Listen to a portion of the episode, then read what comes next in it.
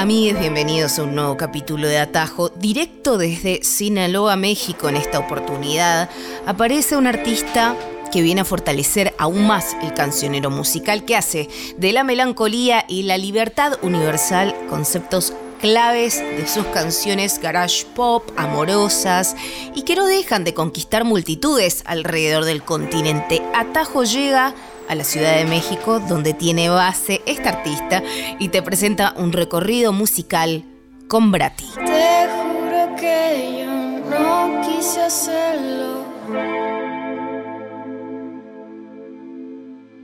El tiempo se fue y no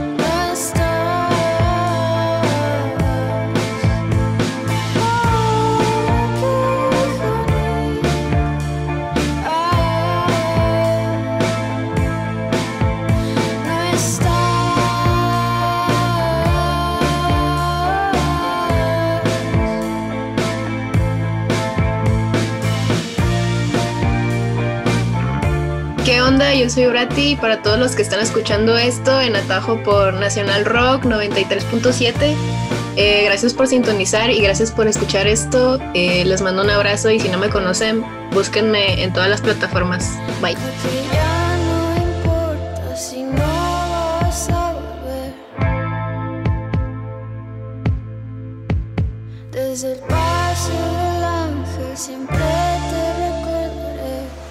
Pues mi influencia viene mucho de la música del rock californiano, entonces justo músicos independientes de allá como este tipo de, música medio surf o gente que hacía música en, sus cuartos. Ese fue desde que estoy en la secundaria escuchando eso, escuchaba West Coast, escuchaba Always, escuchaba Cleiro. Pues mi misma personalidad se fue forjando ahí, entonces pues ahí se quedó y eh, ya con eso pude agarrarme yo de, pues, ok, empezar mi proyecto, o sea, como que meterle ya más mi propio estilo y así, pero pues yo vengo de, de esos lares, pues, y más de, de Culiacán, Sinaloa, que yo soy de, de allá, que es como la parte del norte de, de México, y pues usualmente ahí se escucha mucho norteño, mucho corridos, este, entonces creo que fue justo también me sirvió de motivación, ¿no? Para salir como de ese mismo molde y pues más de arrancar pues siendo mujer y siendo joven. Entonces, pues justo todo eso es parte de, de donde vengo.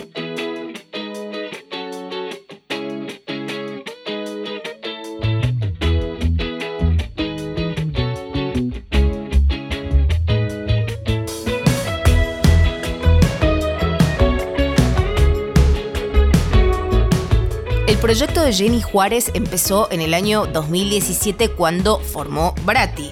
En ese momento tenía apenas 16 años, hoy ya en sus 20 Brati conformó este proyecto que se inspira en el rock californiano, el bedroom pop y el surf. Al momento ya lanzó dos álbumes, con identidades bien marcadas. De hecho, van a ver que uno, todo el arte es completamente rojo, y otro, el actual, es completamente color blanco. Delusión fue en 2019 y su reciente Todo Bien del año 2021. Sobre esta nueva producción nos cuenta cómo lo compuso. Realmente las canciones pues se escribieron en, en distintos momentos, pero pues todo fue como después del delusión, eh, pues obviamente uno sigue escribiendo y escribiendo y, guardando notas de voz. Fue como de, mm, eh, tengo ganas de hacer un álbum y de aquí me puedo agarrar, ¿no? Con todas estas ideas que tengo de que puedo aterrizarlas y, grabarlas y como que eh, hacer, pues hacer un, algo bonito, ¿no? Como un proyecto. Pues todo bien, fue como eso para mí, o sea, cada canción marca como una, una, parte de mi vida, es como si fuera un árbol con muchas ramitas de que estoy hablando de, de relaciones, este, de amistades, de relaciones conmigo misma, con mi familia, como que, o con mi entorno social, sobre todo pues con la pandemia y todo esto que pasó, que pareció el apocalipsis, pues justo fue como empezar a hablar de todo eso, de que eh, cuestionarme alrededor, por así decirlo.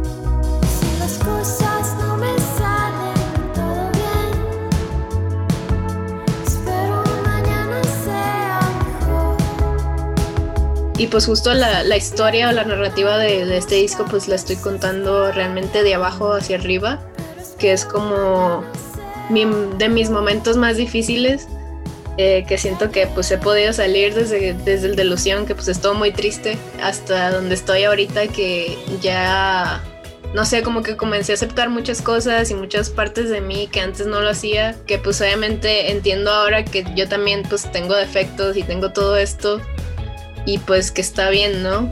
Y pues también hablando de, de la sociedad y, de todo lo que está pasando, de que pues esperar lo mejor fue como un camino que, que abrí para aprender a, ver las cosas pues, y decir de que ah, todo bien, o sea, las cosas pasan por algo y pues por algo es que es así, por algo es que me tocó vivir esto o me enseñó algo, no lo sé, pero pues creo que pues todo te enseña algo y ya es cuando empiezas a cambiar tu perspectiva y decir, ah, ok, todo bien. Para mí eso fue como este disco. Y pues yo, o sea, desde que estaba en la secundaria ya sabía que quería estudiar, por ejemplo, producción musical. Eh, yo, lo que yo tenía en mente en primero fue pues justo poder manejar artistas, poder grabarle música a artistas, como estar detrás de, de la industria musical y no realmente tanto enfrente. Pero no sé qué pasó ahí que me tocó la suerte de que pues eh, comencé este proyecto, me empezó a ir bien y pues eh, dejé la escuela y eso pues siento que fue como fluyendo, siempre me ha gustado como dejar que las cosas fluyan, este, no presionarme, igual si la gente quiere que esté en, cierto lugar, pues yo voy a estar ahí. Y pues creo que fue una vuelta a toda mi vida completamente porque pues yo no me esperaba como ser la, la estrella de algo. O sea, siempre fue como yo, siempre me gusta estar detrás, pero porque pues soy eh, introvertida y así entonces, pues la vida me puso de que no, tú vas a ir enfrente eh, por ahora. Entonces, siento que, que fue de cierta manera suerte, no sé, como privilegio de que poder experimentar estas cosas que pues no a todo mundo les toca.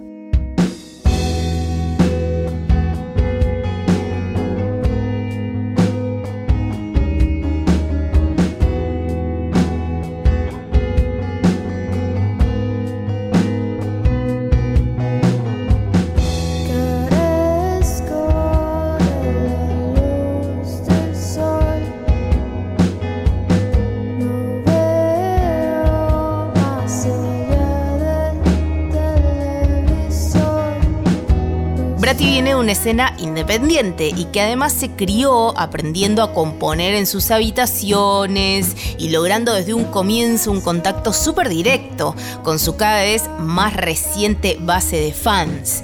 Esta escena es muy compartida con artistas como Ed Maverick, por ejemplo, que es oriundo de Chihuahua, también México. En ambos casos son artistas jóvenes que también han sido firmados desde el comienzo por grandes labels, como por ejemplo en ambos casos Universal. ¿Cómo es ser voz de una generación joven, contemporánea de la cultura independiente, estando al mismo tiempo dentro y en el centro de la industria musical? Y pues sí, ¿no? Al principio pues tuve que ser como que mi propia todo, de que pues conseguir mis propias tocadas, mis propias, mis propios gigs, shows, como que ser mi propia manager, este, pues ser mi propia productora, mi propia todo. Entonces creo que eso fue muy bueno porque justo todo eso me, enseñó mucho, o sea, como que agarrar carácter, por así decirlo. Y pues creo que me tocó la suerte de que pues ahora que, que ya tengo la disquera, la, la, diferencia más grande pues es eso, ¿no? Que ahora ya no me siento sola, o sea, como que ya no me siento como que con este peso de que, ah, o sea, ya hay gente que me, que me está ayudando, que tiene más experiencia que yo, pues en esas áreas que de repente, eh, pues un artista no nada más canta, ¿no? O sea, un artista eh, tiene que saber de marketing, tiene que saber de leyes, tiene que saber cómo manejarse en las redes sociales. Eh, siento que es un mundo, pues, porque a lo mejor ya no dejas de ser un artista, sino que empiezas a ser también una marca, además de, de ser un artista, ¿no? Entonces eso pues conlleva algo, algo más grande. Siento que me tocó como eh, una época muy buena. A veces me preguntan de que te hubiera gustado estar en otra época o algo así. La verdad es que no, porque si estuviera en otra época no, no hubiera hecho música nunca, pues, o sea, porque realmente lo que me ayudó a eso fue que ahora hay plataformas donde puedes subir música a internet y es súper fácil eh, pues ser artista, ¿no? Independiente. Que ya no necesitas como que estar tan arraigado a disqueras o a cualquier cosa, sino que tú mismo puedes empezar y puedes aprender con videos de YouTube a tocar la guitarra y lo que tú quieras. O sea, lo que marca la determinación es uno mismo realmente que si quieres aprender algo, pues ya todo está en internet y lo puedes subir a internet y la gente lo va a escuchar. Pues eso fue la fortuna que tuve yo, que tuvo Ed Maverick, que tuvo Daniel Kien, este, pues estos artistas que, que ahorita están emergiendo pues junto conmigo, que vinimos de ahí, ¿no? Como de, de, esa suerte que tuvimos de poder haber nacido en esta época para empezar, porque pues las bandas de antes no la tenían tan fácil y a lo mejor hubo muchas bandas que pues justo tardaron en crecer por, por lo mismo, ¿no? Porque no hubo como ese espacio pues en todas partes, ¿no? Como lo hay ahorita con el internet. Pues para mí siento que pues igual yo soy parte ahora de, de esos artistas que están justamente abriendo más y más el camino y pues por lo que pues yo quisiera también fue que fuera que hubiera más mujeres que, que, estén haciendo lo mismo que yo, ¿no? Como que siento que ahora ya no es tanto como competencia, sino de que sí, o sea, te apoyo, hazlo, eh, deberías hacerlo porque la neta está bien cool y justo esos, ese tipo de cosas son los que van a estar ayudando a abrir caminos para otras personas y decirles, oye, o sea, sí se puede, no pasa nada, pues no tengas miedo, ¿no? Porque pues ya no es como antes y, y poco a poquito como que se está abriendo un poco más y los géneros y, y, todo, la verdad, o sea, como que el mundo cada vez hace más, no sé, como que está más abierto a, las propuestas de lo que sea, eh, hablando de música, entonces, pues eso se me hace muy cool, la verdad, no, no hubiera deseado nacer en otra época.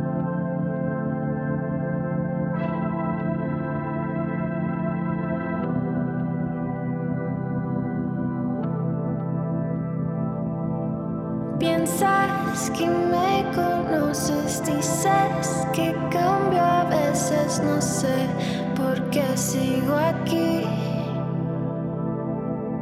Si no me querías tanto, ¿para que me dejaste enamorarme de ti?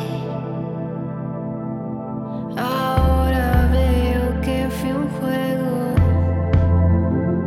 Brati actualmente tiene base en Ciudad de México y estuvimos picando alguna de las canciones de su reciente álbum Todo Bien. Esto que suena se llama Tuviste y es una de mis canciones preferidas. Acordate, seguí Atajo en Spotify para acceder a todos nuestros episodios.